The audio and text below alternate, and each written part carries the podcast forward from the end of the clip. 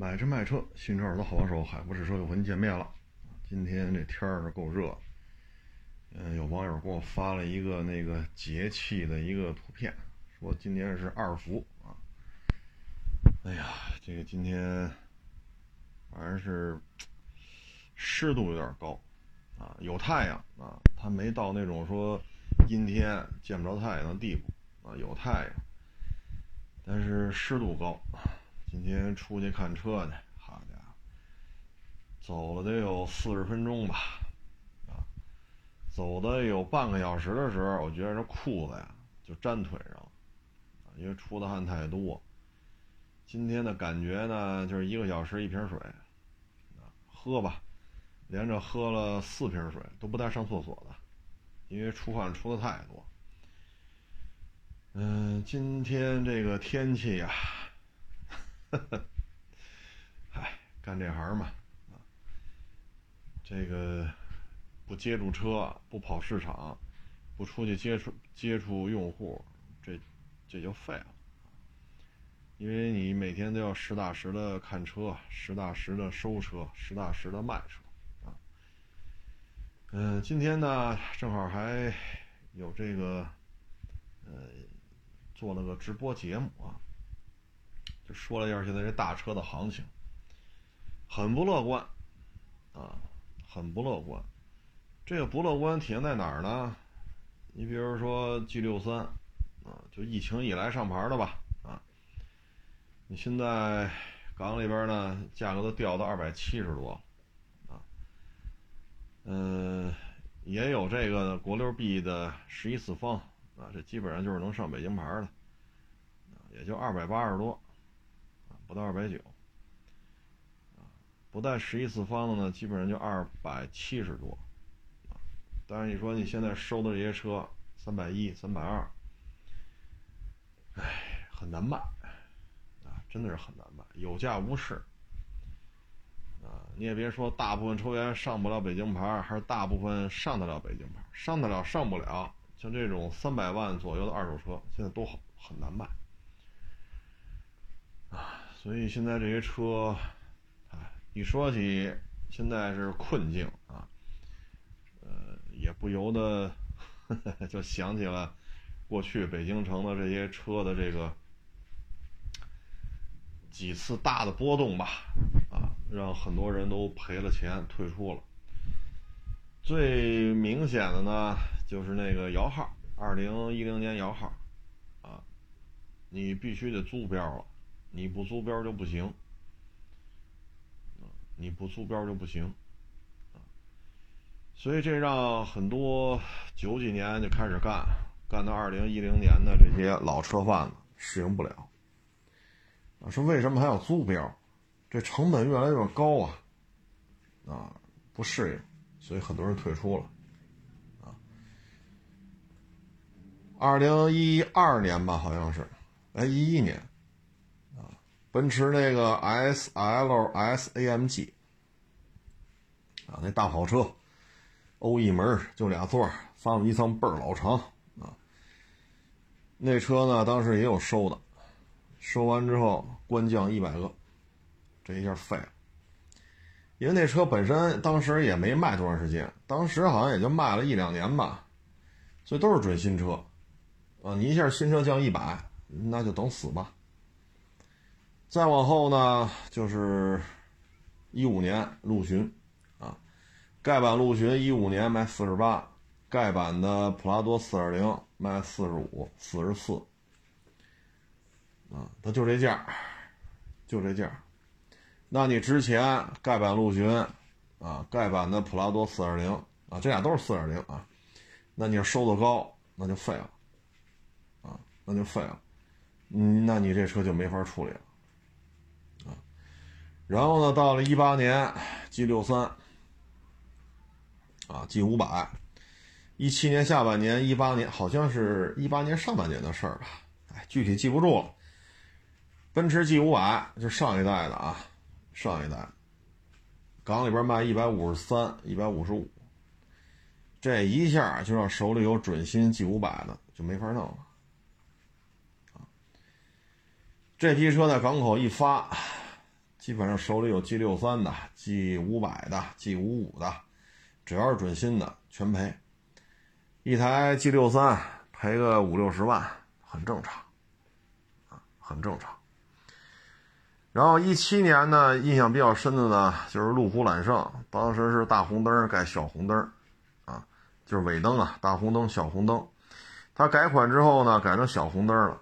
改成小红灯之前，有同行就收了这车嘛，一下子收了，好像是五辆，啊，收了五辆。然后呢，春节前收的，卖卖卖卖卖，卖到四五月份。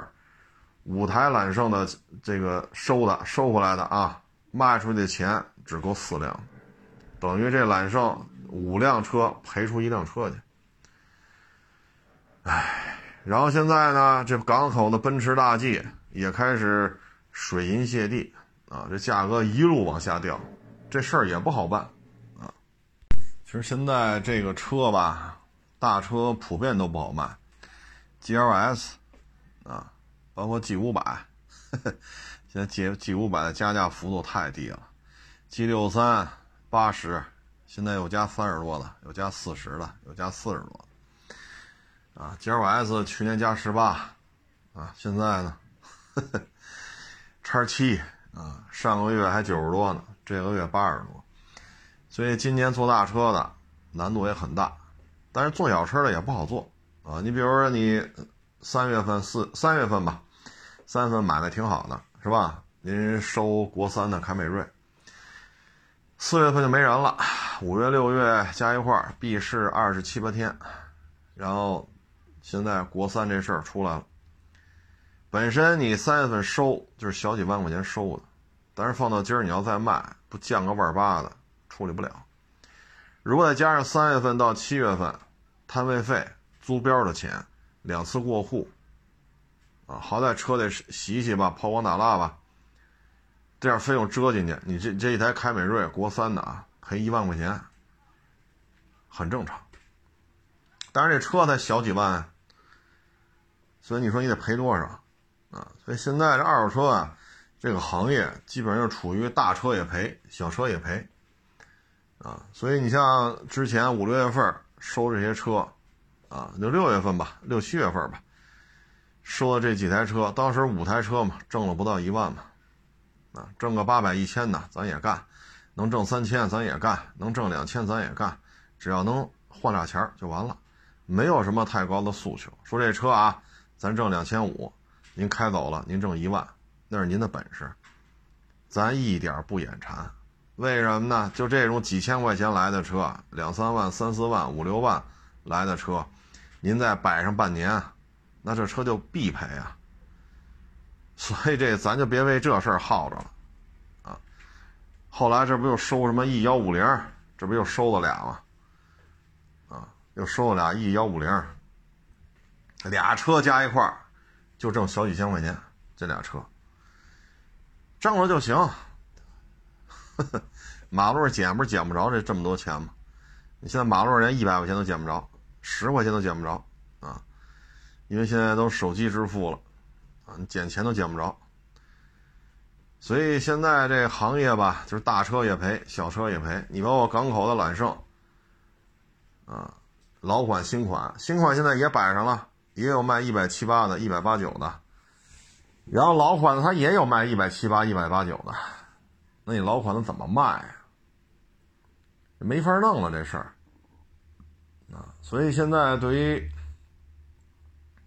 手里边的这些车来讲，哎，这真的不是说你会看 A 柱啊，你知道 A 柱是哪个，B 柱是哪个，摆臂是哪个，你知道又管什么用啊？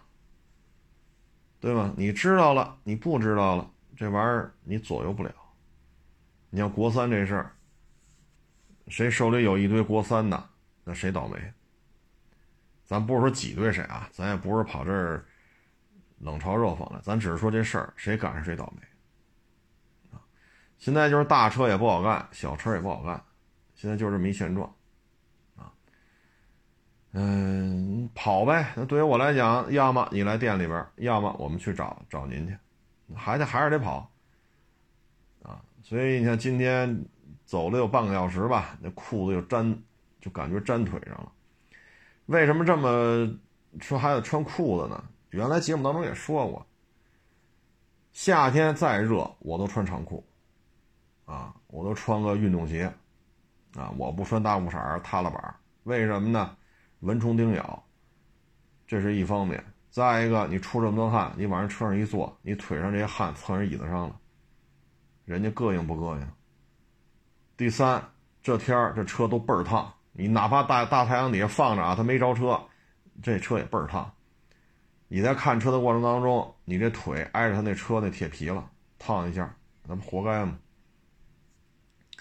啊，所以呢，我这这么多年了，主要是干二手车，就是长裤、运动鞋，啊，你包括这车比较高啊，这红山，啊，途乐，啊，你不得打开门踩在人家踏板上，是吧？扶着人家那个门框。或者说上边有行李架，抓人行李架，你不得看车顶吗？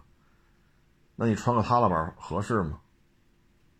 人家客户穿什么是人家的事儿，我是我的事儿。所以你看，我都是长裤、运动鞋，这么多年了，都是这样啊。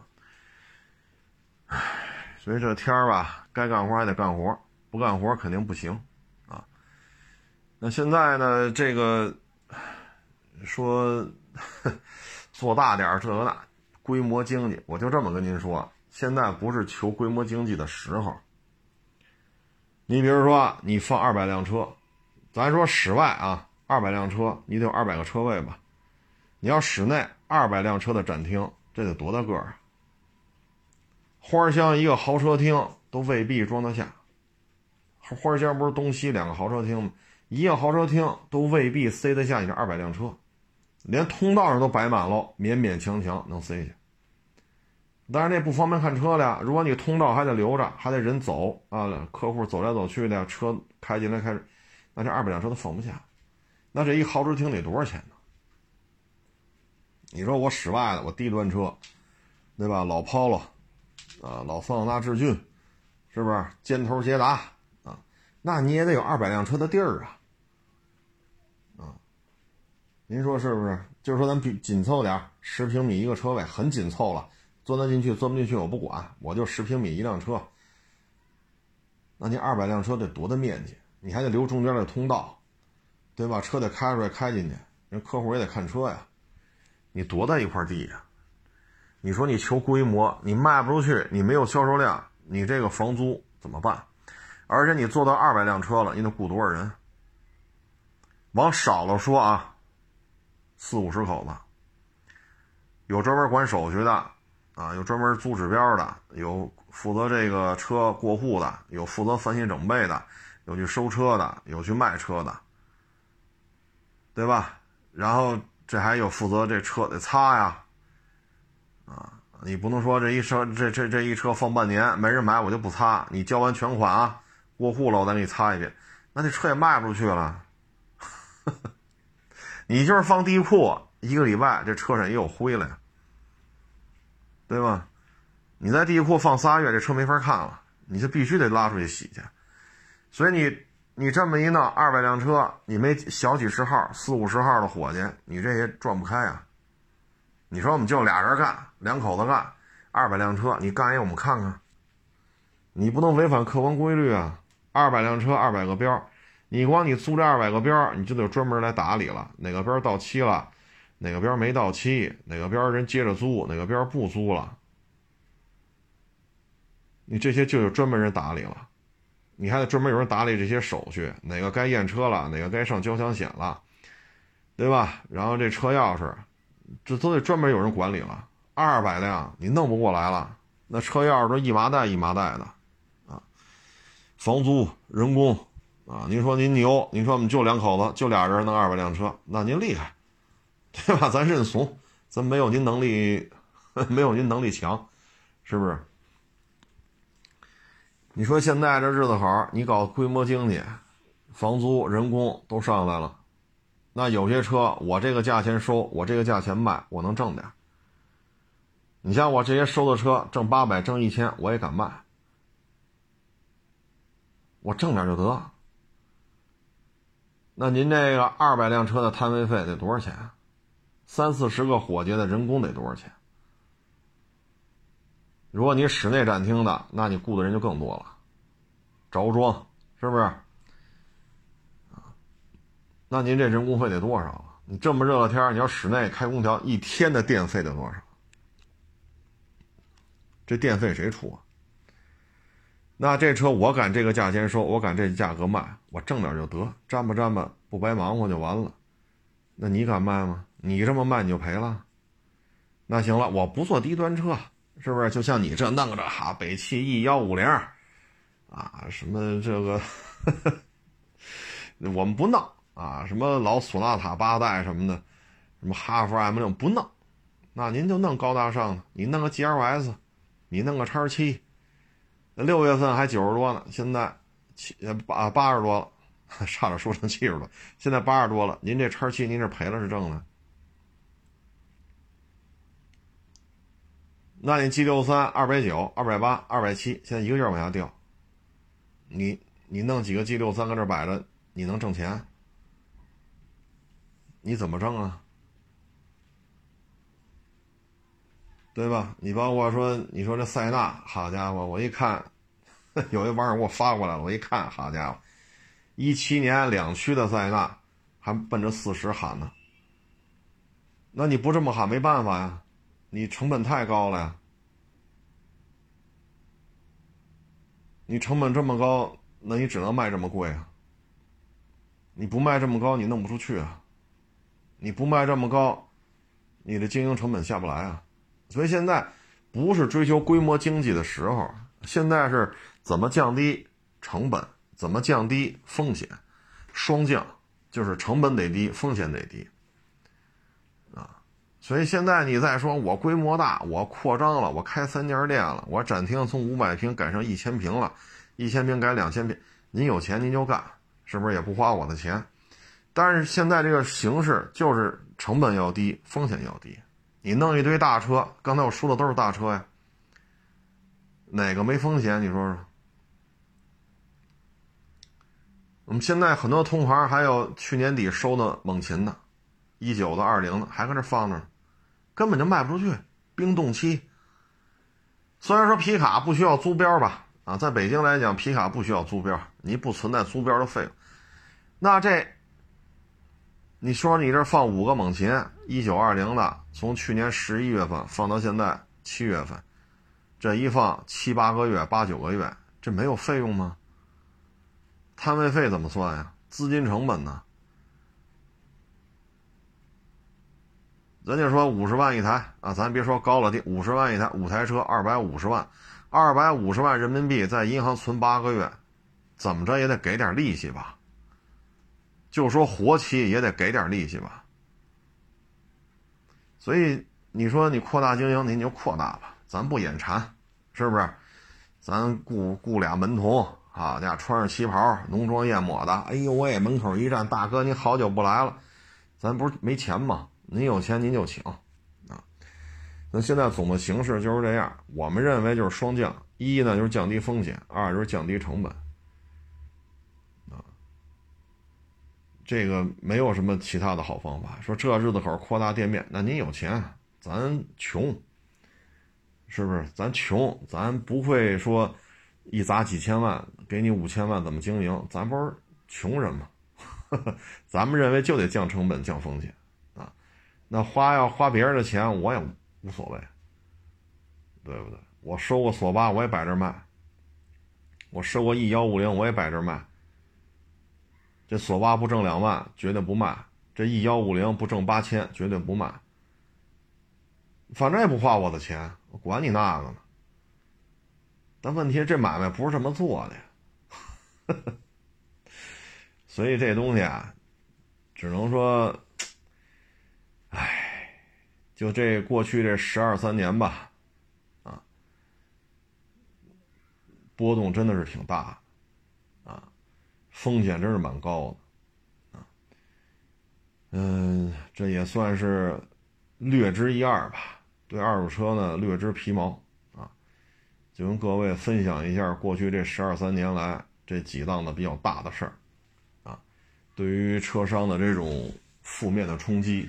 啊你包括市场里也是啊，堵着这门啊，一独立展厅，展厅得有个三四百平米，哎，没有二百多平米吧，然后门口二三十个车位，对吧？门口的位置特别好，挨着主通道，啊，还上北京电视台呢，还采访啊，这么好那么好，过完春节再一去，哟，这这家店换人了，啊。所以这东西啊，挣不挣钱就只能自己去看。外人看，尤其是您都没干过二手车，您看不出个，是吧？看不出个所以然来，啊！现在就是维持，能维持就是最重要的。那现在呢，这个啊，对，今儿啊，今儿还有网友问我呢，衡水的吧，好像是河北衡水的，要问这个房子啊，两套房子房贷占收入一半。啊，问卖一套，回点钱儿，把这个这套房贷还了，这样生活没有压力了。啊，但是现在卖呢，这房价下来了，得赔十好几万。啊，问我怎么办？这个呀，我们可出不了招。第一，您什么经济条件我也不知道，您什么工作性质我也不知道，您这楼盘在衡水怎么算？您这楼盘楼盘什么什么位置什么这也不清楚。你衡水现在 GDP 过去五年 GDP 总额是一个什么走势？不知道。衡水的人口净流入、净流出不知道。衡水的人口出生率也不知道。那怎么给你出主意啊？我让你卖了，过两年裤衩涨了，是不是？我还得给你找补点钱呢。我说你别卖，明年又低了，那是不是 再卖更难受了？那是不是我们也有责任？管不了，啊，管不了，这东西您只能说适合您的生活，啊，适合适合您的这种这种对于房屋的这种购买买卖的这种方式，适合您的就好，啊，我们不了解，我们也不能给你贸然出主意，啊，你像原来咱也说过，三十多岁的时候推荐买房子，当时呢那同事比他低半级。啊，那个楼盘说可能楼间距啊、密度啊，可能都差点。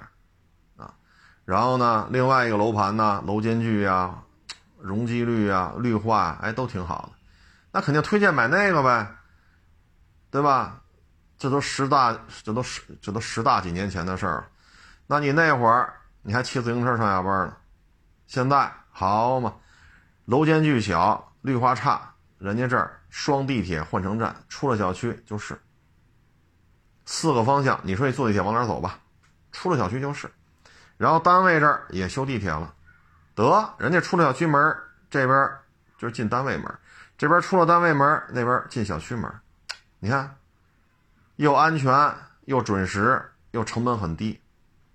结果呢，当时高半级的这个也是好意嘛，那肯定买楼间距大、绿化好，反正都是骑自行车上班。那会儿单位这儿也没地铁，小区这儿也没地铁，十大几年前的事儿，买吧，那肯定买着同样价钱，肯定买楼间距大、绿化率高的、容积率低的呀。现在那小区方圆两公里没有地铁站，你推荐人两口子买，人家买了，现在还是一单位，人家比他高半级，一说这房子的事儿，人就烦，这房子没涨起来，那房子涨起来了。那双地铁换乘站就在小区，那这房子肯定它价格它有它的支撑点，那个没有，两公里之内没有地铁站，你说怎么办吧？现在人家比他高半级，你说现在这岁数过五十了，你调得走吗？调不走。一说这房子，人就埋怨你，一埋怨打地铁修通，一直埋怨到现在，你怎么着吧？人家现在级别比你高。你当时推荐房子，你比人高半级，现在人家比你高半级，你说这事儿怎么办？所以这种房子呀，这种一一说前瞻性的，他修好地铁了，那咱就推荐推荐；没修好，什么时候修？谁谁能预测十大几年之后的形势？那零几年的时候知道现在房子这么值钱，那零几年的时候他啥也甭干了，砸锅卖铁卖腰子卖肝那咱也买房去，是不是？所以只能说一个趋势，啊，你像去年下半年北京这房产能买吗？各种收缩政策，包括你贷款买二手房，且且批不下来呢，啊，一个贷款流程三四个月、四五个月，那这玩意儿谁也受不了啊！你再看现在，那有些地方这 买房，好家伙，这都，这今儿我还看一新闻呢，啊，说这买了房的大学毕业生优先录取。而且，这房得买本地的。你什么时候说招聘大学生找工作，在这当地买房成为一个录用你的重要指数了？现在有些地方就已经这样了。那去年呢？不许涨价，呵 呵住房不炒。现在也是住房不炒，啊，但是现在形势不一样了。这就是一年的时间嘛。去年这时候和今年这时候。完全不一样，啊，所以我们现在只能说北京还略知一二，啊，我们一直说就是区域，丰台就是宋家庄和立泽桥，就这俩地儿，别的你说方庄就五六万块钱，这几年来就这五六万块钱一平米，几年来都这样，我们就一七年吧，北京那种限购，一七年限购到现在，就这五六年，方庄的房价有啥变化吗？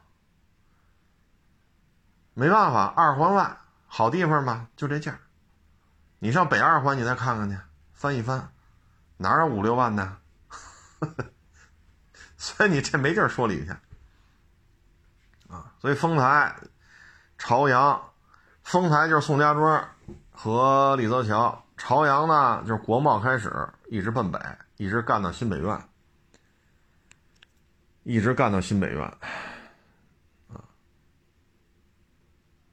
望京、国贸、新北苑，啊，来望营那个真园、金茂府，啊，也就这点了，剩下的没有那么大的涨幅，啊，当然了，有些神盘啊，泛海国际呀，啊，这都是神盘啊，但是大体上就这一片国贸奔北，啊，潘家园，这房子也不涨啊。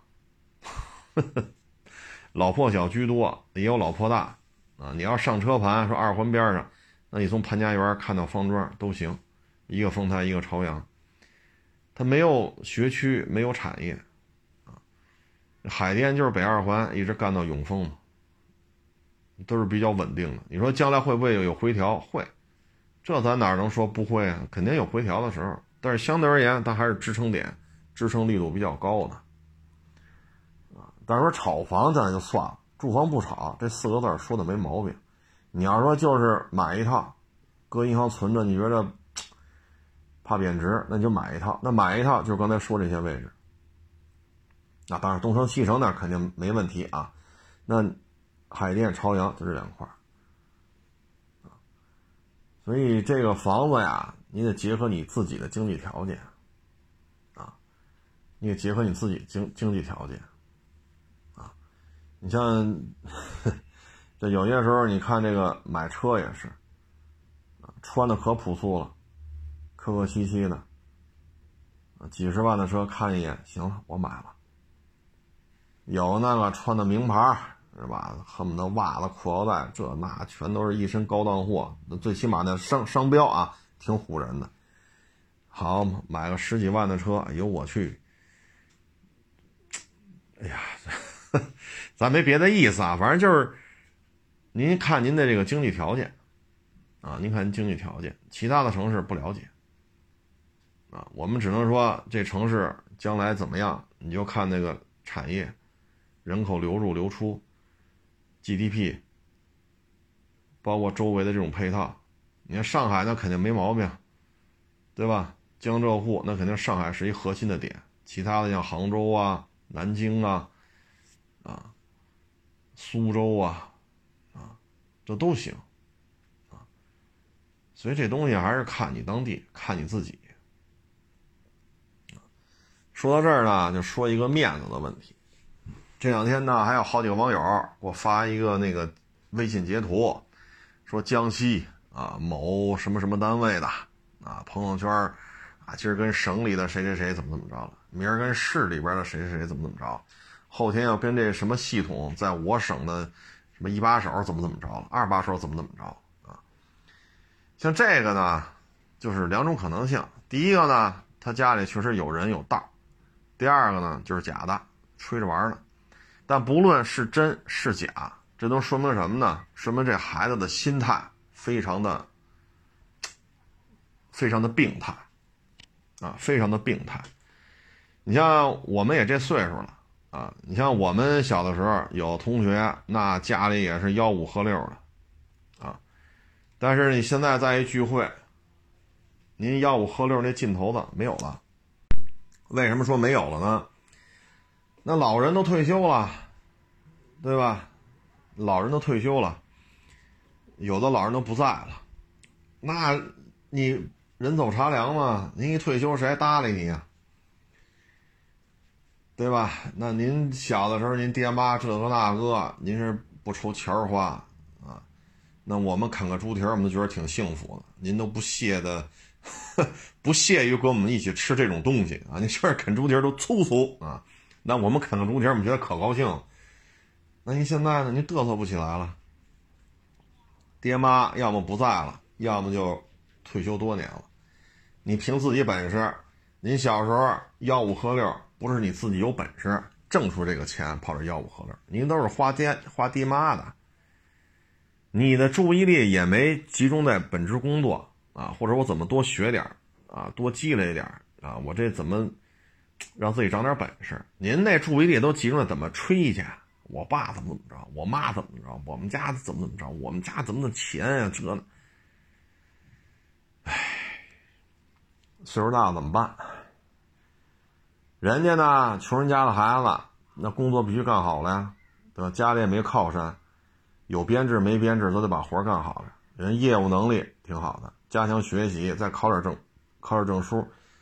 那哪个单位都愿意用这样的？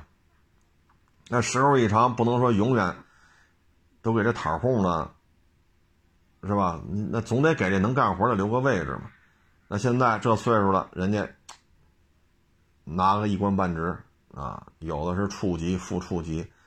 那您这个呢？你也没有吆五喝六的资本了。包括前日那个。也是有编制吧？那网友他就说：“你看我们这儿年轻人也不干活啊，就应付差事，得混就混，也管不了他。是拿着编制了吗？那你这自己别作，那就开不了你了。五十万以下的车不开，二十万以下的摩托不骑。你要敢买 AMG，我就敢买 M Power；你要敢买金翼，我就敢买水鸟。谁都不服谁。那你挣多少钱？七八千。”因为这种带编制的这种单位，大家挣多少钱都是明镜似的。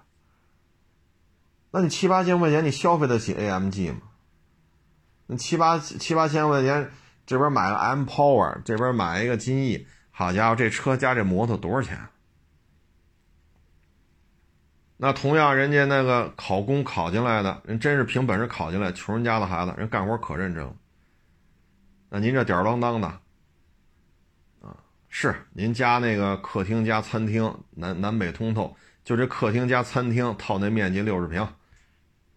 您这种房子您可能还好几套，那谁他可能他们家还有个四合院，对吧？那谁他们家可能这丰台七八套，朝阳五六套，海淀六七套，是这都信啊，咱都信。但是在这儿混，你这么牛，那将来怎么办呀？你这样人要当到头，底下人服你吗？各种举报信是不是跟下雪似的，跟下雨似的，就飞向了纪委啊，什么这那个的。那人得服你啊。但是现在呢，这是真有的，还有一个呢是没有的，没有了呢。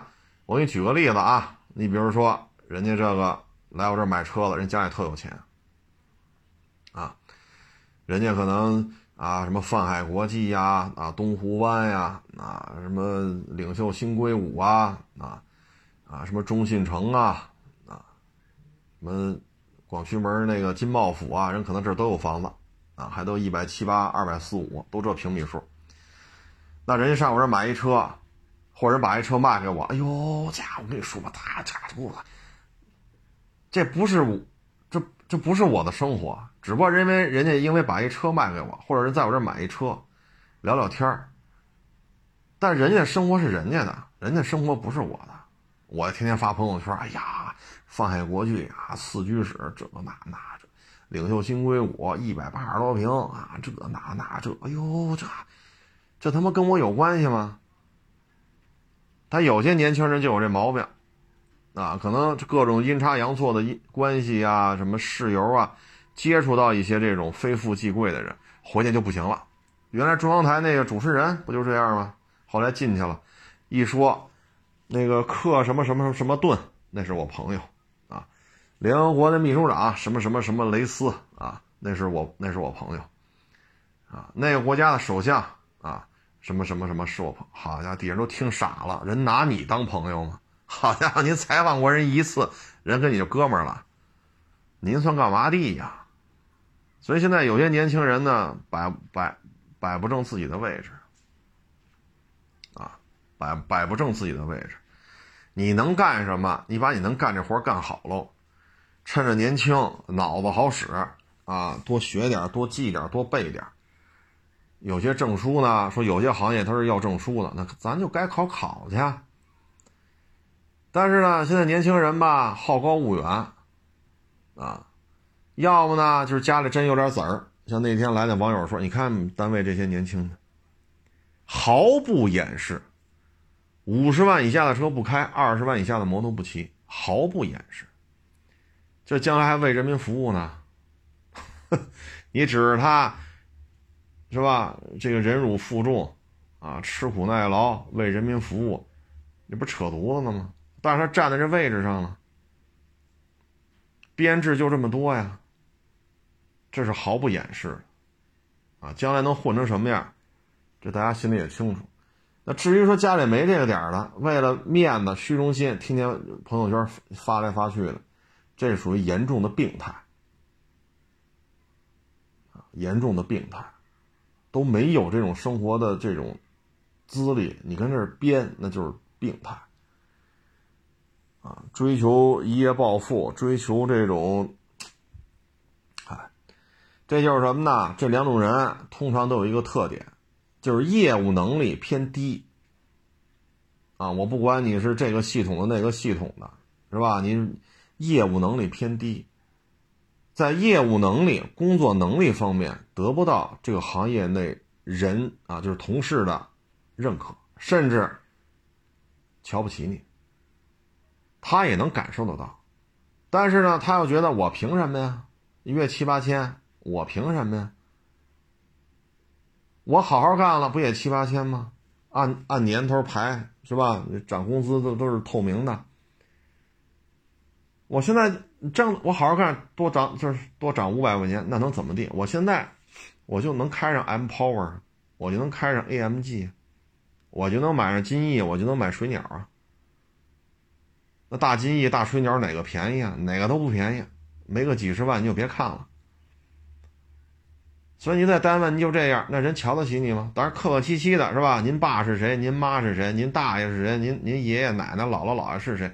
总有一个牛的呗。所以您在单位就这德行，人瞧不起你，那怎么让你瞧得起我呀？消费啊！你消费不起吧？我能。你为了多涨点奖金啊，多涨点工资，你看你这认真干干活去了。你看我爱他妈涨不涨？AMG 我开上了。大金翼、大水鸟，我骑上了。他呢，就通过这个经济条件上的这种碾压来获取一份尊严，这样人也挺多。那这孩子如果是假的，就天天搁这瞎编，那就纯粹是病态啊！反正真有这条件的，您就霍霍没问题，对吧？反正纪委不查，您又有编制，您外 KMG 开。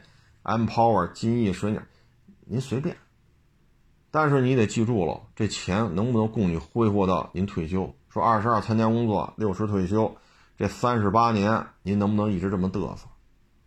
你家里钱能不能供得上？爹妈一旦蹬了腿儿、咽了气儿，咱这咱没有方人的意思啊，咱就说这事儿，爹妈总有退休的时候，爹妈总有没的时候，你这钱还能不能这么消耗？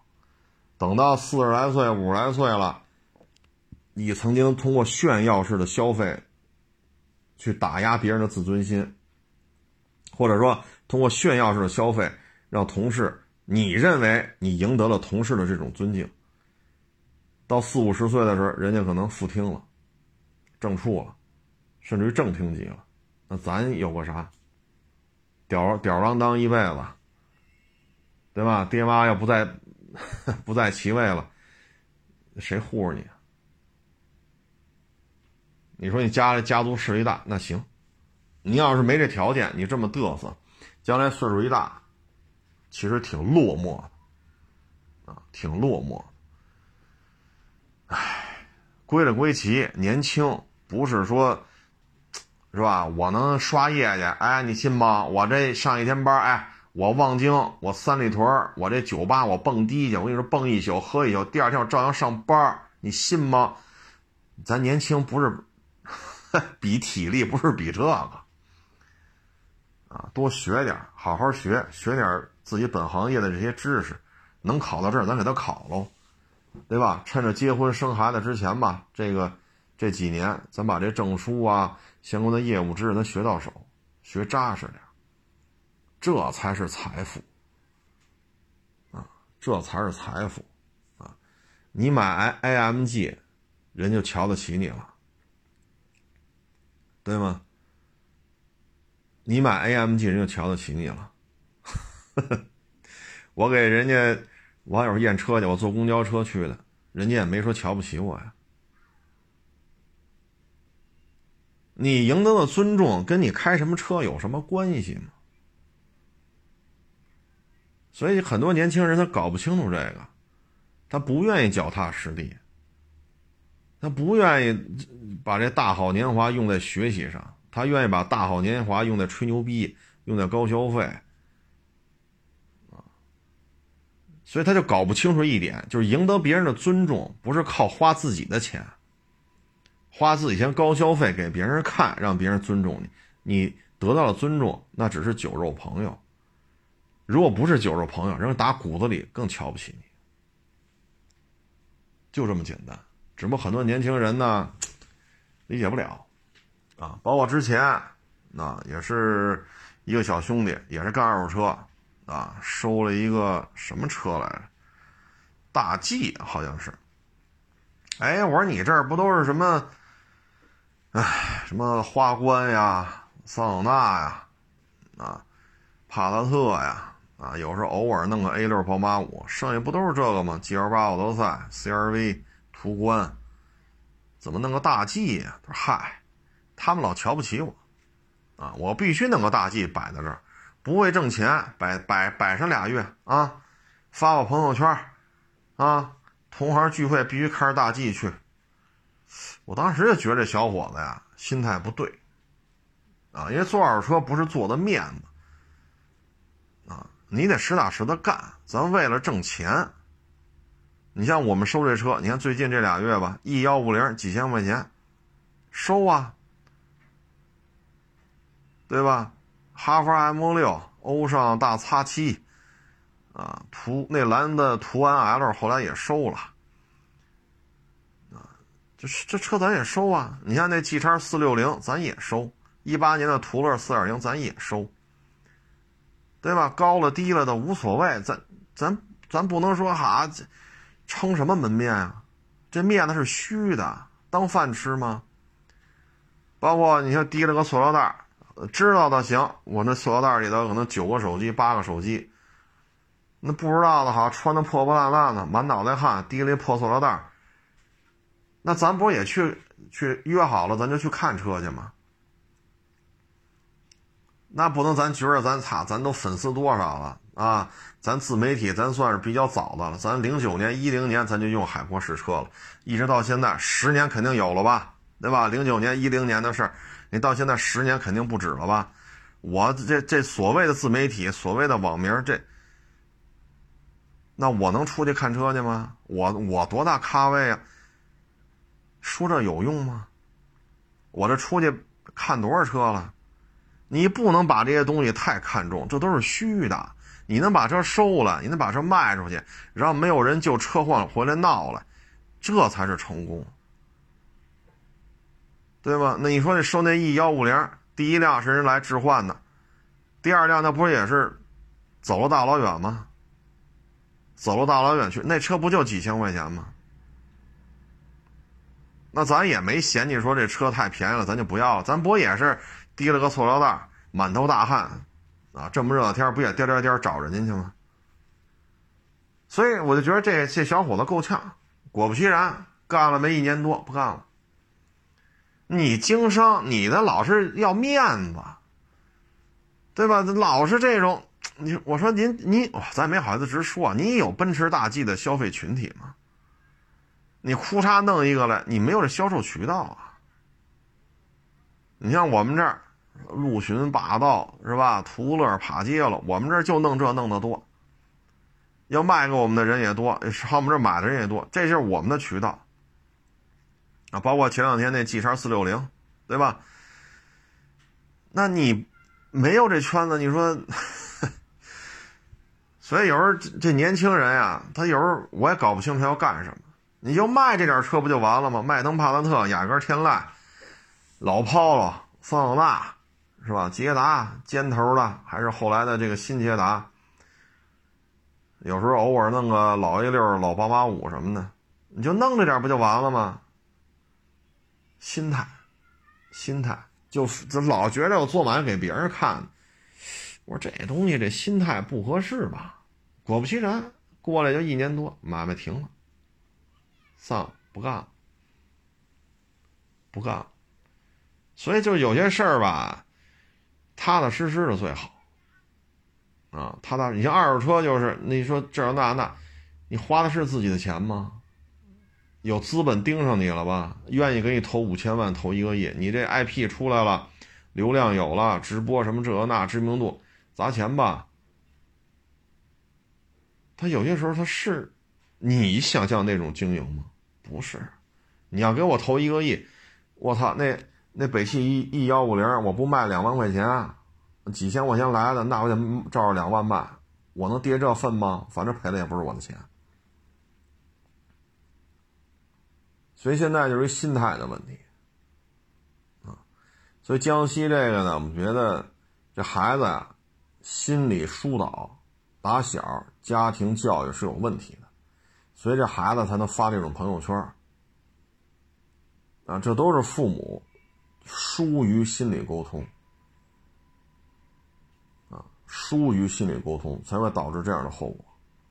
咱也不管这孩子是真有这么个家庭还是胡编的，反正这孩子心里都是有问题的。这个孩子不在社会上摔打，就在体制内就这么混，就以他这种心态成不了事儿。成不了事儿，业务能力过硬吗？他有什么业务能力啊？他朋友圈体现出业务能力就是跟这个聊，跟那个聊，跟这个吃，跟那个吃，有什么业务能力啊？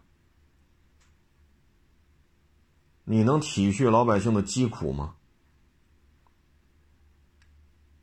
你面对这些孤寡老人，你面对这些生活困难的这种弱势群体，你能有怜悯之心吗？你是不是都不屑于跟他们打交道啊？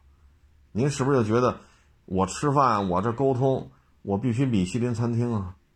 你碰上这个天天酱油酱油泡饭的时候，你是不是觉得很憎憎憎恨他呀？很厌恶。所以你能成什么事儿啊？一旦跟老百姓发生冲突，老百姓集体的跟你这闹，那你这还有什么前途吗？啊，所以这样的孩子。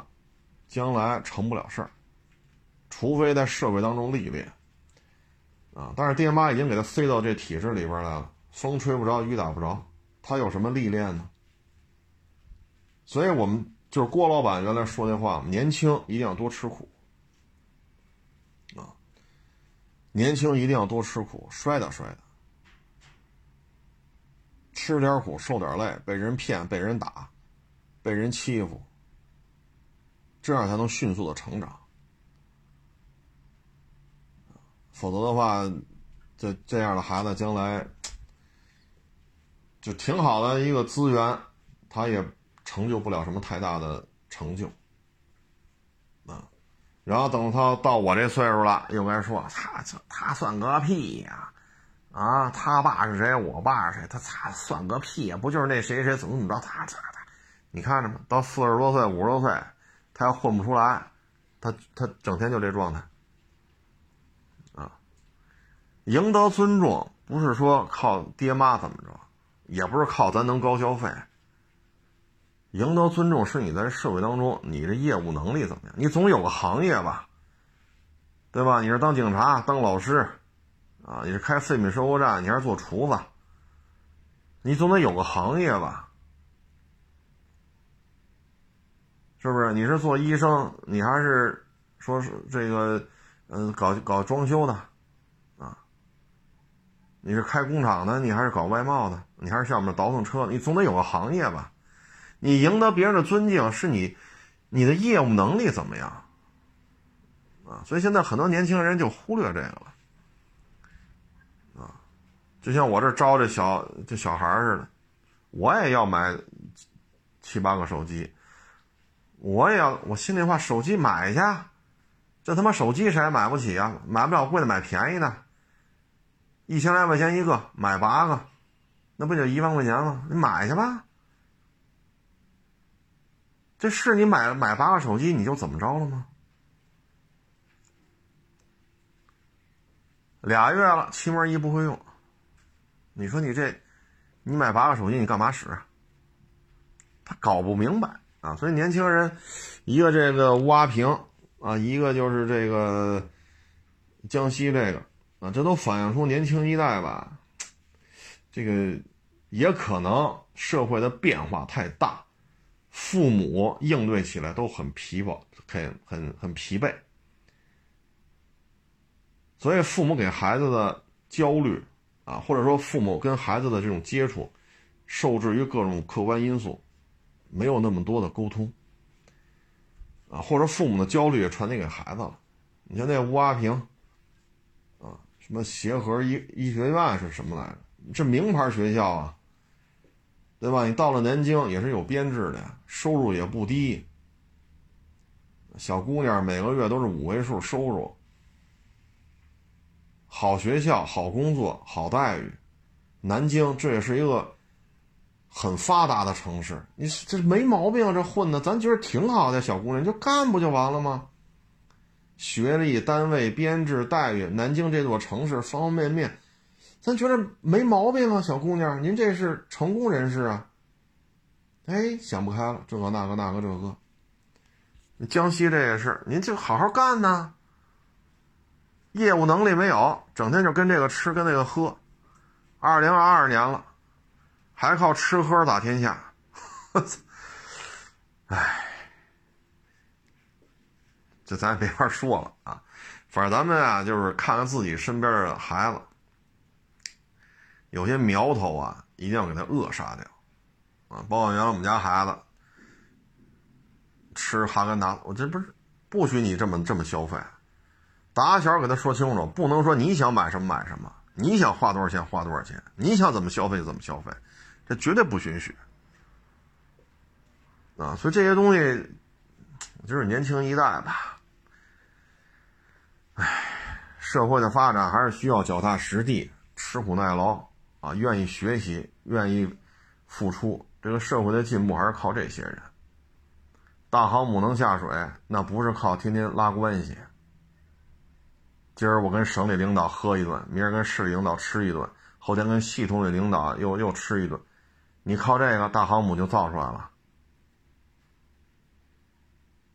所以，有些时候裙带关系啊，这个那个呀，啊，反正呵呵像前两天那那个那个四个字那个要考编制，为什么很多这个年轻的这个所谓的影迷啊粉丝脱粉粉转黑？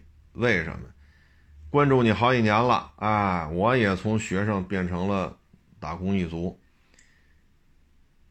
你。到这单位有编制没编制啊？在编制内有人没人啊？没编制和有编制，有编制有背景没背景，有关系没关系，他体会到了很多让他觉得很无能为力、愤怒也好、伤心也好，这这种事他或多或少都感受到了。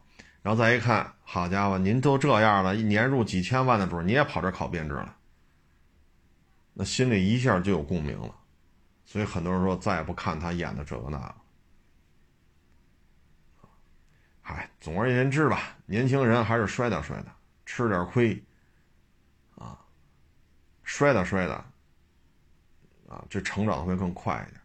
年轻不怕吃亏，不怕受骗，啊，不不怕人家上来给俩大嘴巴，这都不叫事儿。您别到了四五十岁了，爹妈也没有势力了，这点家底儿也也谈不上了。但是您这一辈子二三十岁，您牛逼劲儿。是吧？这，那，你这怎么办？那个时候就该难受了，啊，那个时候就该难受了，啊，行了，仅供参考啊。反正这天儿确实够热，啊，大家呢也要注意防暑降温吧，啊，确实够热，这个裤子都粘腿上了。行了，不多聊了啊！谢谢大家支持，谢谢大家捧场。欢迎关注新浪微博“海阔试车手”。